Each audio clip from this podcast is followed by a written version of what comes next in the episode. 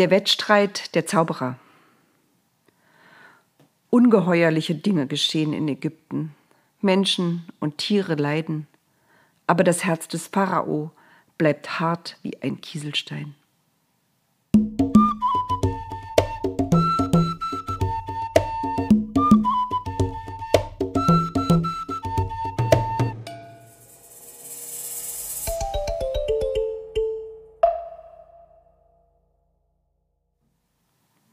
Das Graben hatte keinen Erfolg.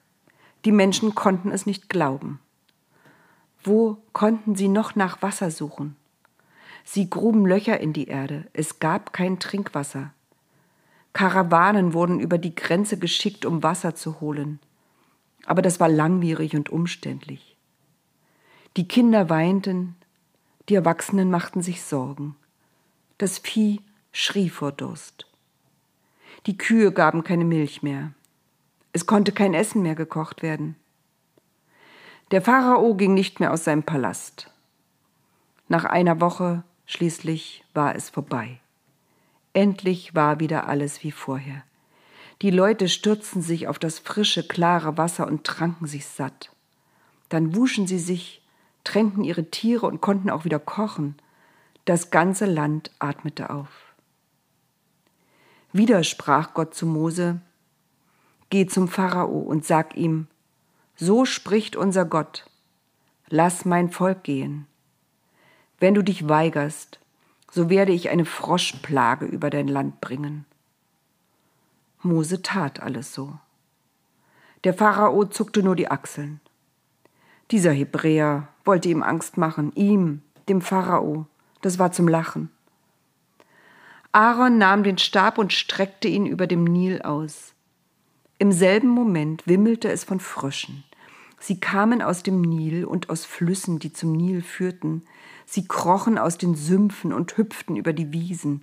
In Scharen kamen sie über die Straßen Ägyptens bis auf die Marktplätze. Sie drangen in die Häuser ein, in allen Dörfern und Städten.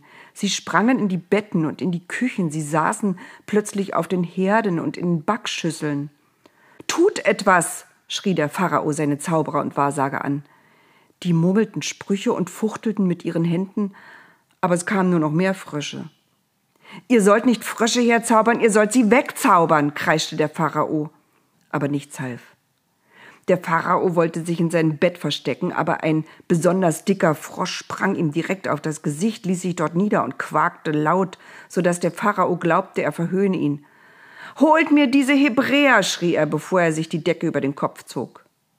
Die Frösche machten es sich bequem auf seinem Laken und quakten ununterbrochen. Der Pharao heulte vor Wut. Es ist zum Verrücktwerden!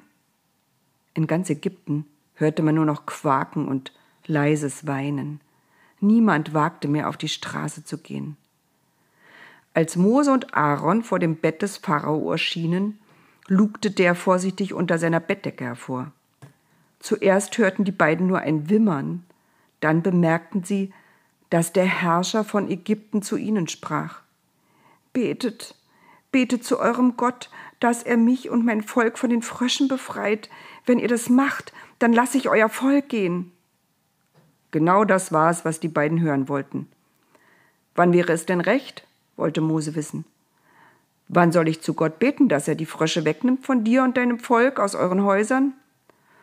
So schnell es geht, bat der Pharao. Am besten gleich, aber spätestens morgen. Dann verschwand er wieder unter seiner Bettdecke. Er konnte keine Frösche mehr sehen. Als Mose und Aaron sich schon zum Gehen wandte, kam er noch einmal unter seiner Decke hervor. Aber im Nil, rief er. Im Nil können die Frösche bleiben, da tun sie keinem was. Wird gemacht, sagte Mose kurz, und schon waren die beiden aus der Tür. Es reicht, brüllte Mose, als er wieder auf der Straße stand. Es ist eklig. Die Frösche verstummten, sie wurden matt. Am nächsten Morgen hatten sie sich verzogen. Viele lagen auf der Straße, sie waren gestorben. Die Straßenfeger fegten sie zu großen Haufen zusammen. Es roch nach Verwesung, nach fauligen Sümpfen. Die Leute schüttelten sich, wenn sie daran vorbeigingen. Der Pharao stand aus seinem Bett auf, ging ans Fenster, sah, wie die Strahlen der Sonne den Nil zum Funkeln brachten und dachte, ich bin der Sohn der Sonne. Ich bin der wichtigste Mensch auf dieser Welt. Ich fürchte mich vor nichts. Nicht vor Stäben, die zu Schlangen werden, nicht vor Blut im Fluss und schon gar nicht vor Fröschen. Sollen die Hebräer doch weiter schuften. Schön blöd wäre ich, wenn ich sie gehen lassen würde. Wer sollte dann für mich die neue Stadt bauen? Sein Herz wurde wieder hart wie ein Kieselstein. Die Hebräer mussten bleiben. Gott seufzte, so leise, dass es nicht einmal die Engel hörten. Das Spiel ging weiter. Er redete mit Mose. Sag zu Aaron, streck deinen Stab aus und schlag damit auf den Staub der Erde. Im ganzen Land Ägypten sollen Stechmücken aus dem Staub kommen. Mose und Aaron machten es genau so, wie Gott es ihnen gesagt hatte. Sie liefen durch das Land. Wo auch immer Aaron den Stab in den Staub stieß, kam ein Schwarm Stechmücken heraus. Sie summten böse und flogen durch das ganze Land. Es war, als würde der ganze Staub zu Mücken. Die Zauberer und Wahrsager versuchten, es den beiden gleich zu tun. Aber das konnten sie nicht. Die Mücken stachen Menschen und Tiere. Alle kratzten sich, es juckte furchtbar. Die Wahrsager rannten zum Pharao. Das geht über unsere Kräfte, jammerten sie, schlugen nach den Mücken, die sich auf ihre Arme setzten und in ihr Gesicht. Die Augen schwollen ihnen zu von den Stichen. Das ist ein mächtiger Gott, wir haben kein Gegenmittel. Lass das Volk der Hebräer gehen. Der Pharao ließ seine Diener unentwegt mit Palmblättern wedeln, damit die Mücken nicht zu ihm kamen. Deshalb hörte er nicht auf seine Wahrsager. Die Diener mussten sich abwechseln, so sehr taten ihnen die Arme weh vom Wedeln. Aber das Herz des Pharao blieb hart wie ein Kieselstein. Am nächsten Morgen ging er zum Nil, um zu baden. Dort traten Mose und Aaron an ihn heran. Lass unser Volk gehen, sagt sie zu ihm. Gott hat zu uns gesprochen. Wenn du es nicht ziehen lässt, dann wird er Ungeziefer auf dich und dein Volk loslassen, es wird den Boden deines Palastes bedecken. Es wird überall sein, nur nicht im Land Goshen, wo unser Volk lebt. Daran wirst du erkennen, dass unser Gott auch über dein Land herrscht und dass er einen Unterschied macht zwischen unserem Volk, das du versklavst zu Unrecht, und deinem Volk, das auf unsere Kosten lebt. Morgen, Pharao, wird es geschehen. Dann ließen sie den Pharao stehen zwischen seinen wedelnden Dienern am Ufer des Nil. Und so kam es. Am nächsten Morgen wachten die Ägypter auf, weil es überall raschelte und schabte. Käfer, Ameisen, Kellerasseln, Spinnen, Skorpione, Stinkwanzen und Würmer bedeckten den Boden. Sie krabbelten die Wände hoch und fielen wieder hinunter. Sie eroberten die Schlafmatten und waren schon in die Ärmel der Kleider geschlüpft. Kehrte man sie aus den Häusern, dauerte es nicht lange und sie kamen zurück. Sie waren überall.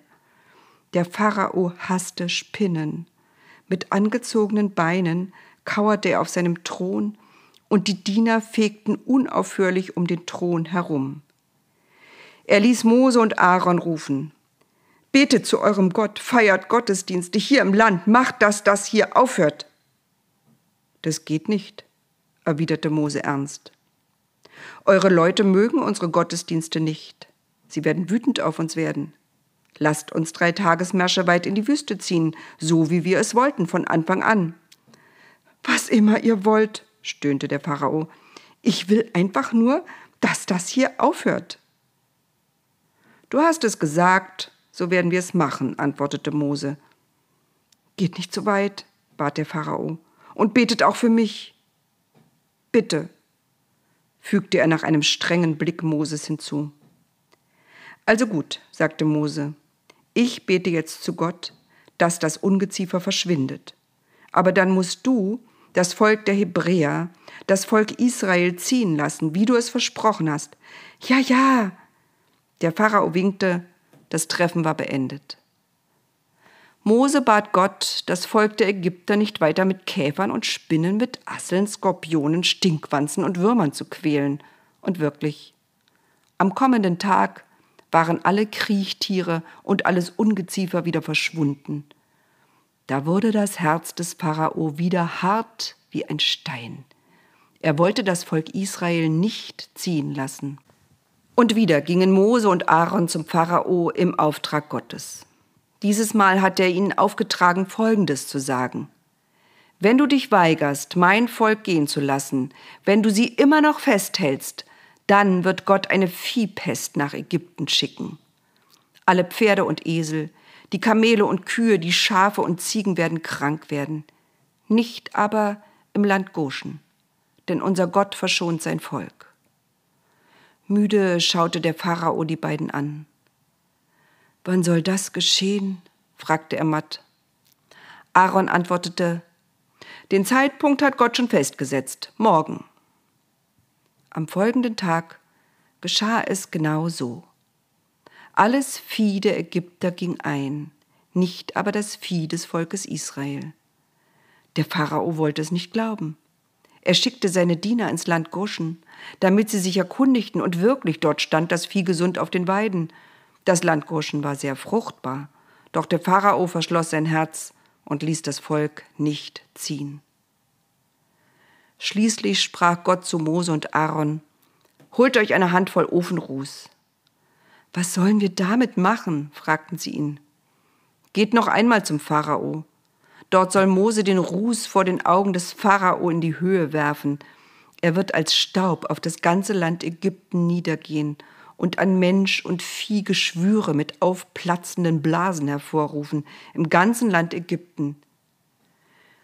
Die beiden wunderten sich, aber sie holten den Ofenruß, traten vor den Pharao und Mose warf ihn in die Höhe.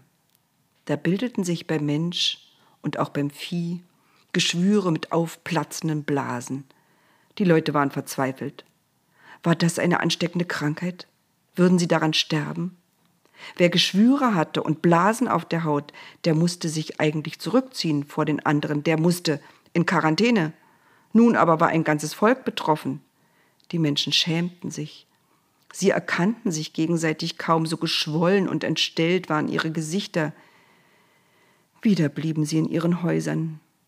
Sie gingen nicht mehr zur Arbeit, die Kinder gingen nicht zur Schule. Niemand wagte sich mehr hinaus.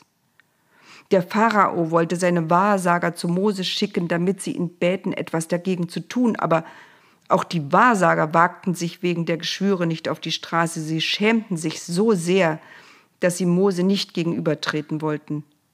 Immer noch blieb das Herz des Pharao hart wie ein Kieselstein, auch als sie ihn baten, das Volk Israel endlich ziehen zu lassen.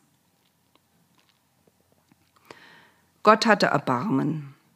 Die Geschwüre gingen zurück, die Haut verheilte.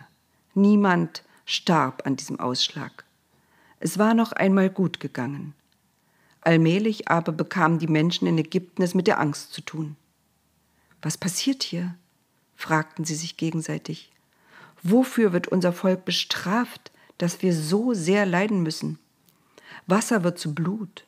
Frösche springen durch unsere Häuser, Stechmücken quälen uns und Ungeziefer. Unser Vieh geht ein an der Pest und nun wären wir beinahe alle gestorben, was hat das alles zu bedeuten? Gibt es einen Gott, der stärker ist als unsere Götter, der die Sonne und den Mond beherrscht und den Nil? Ein Gott, den wir nicht kennen? Welche Schuld haben wir auf uns geladen? Nur einer dachte nicht darüber nach. Das war der Pharao. Er saß auf seinem Thron, sein Gesicht erstarrt wie sein Herz. Er sprach mit niemandem mehr, nicht mit seiner Frau, nicht mit seinen Kindern. Die Diener schlichen auf Zehenspitzen durch den Palast. Alle fürchteten sich vor dem, was noch kommen würde.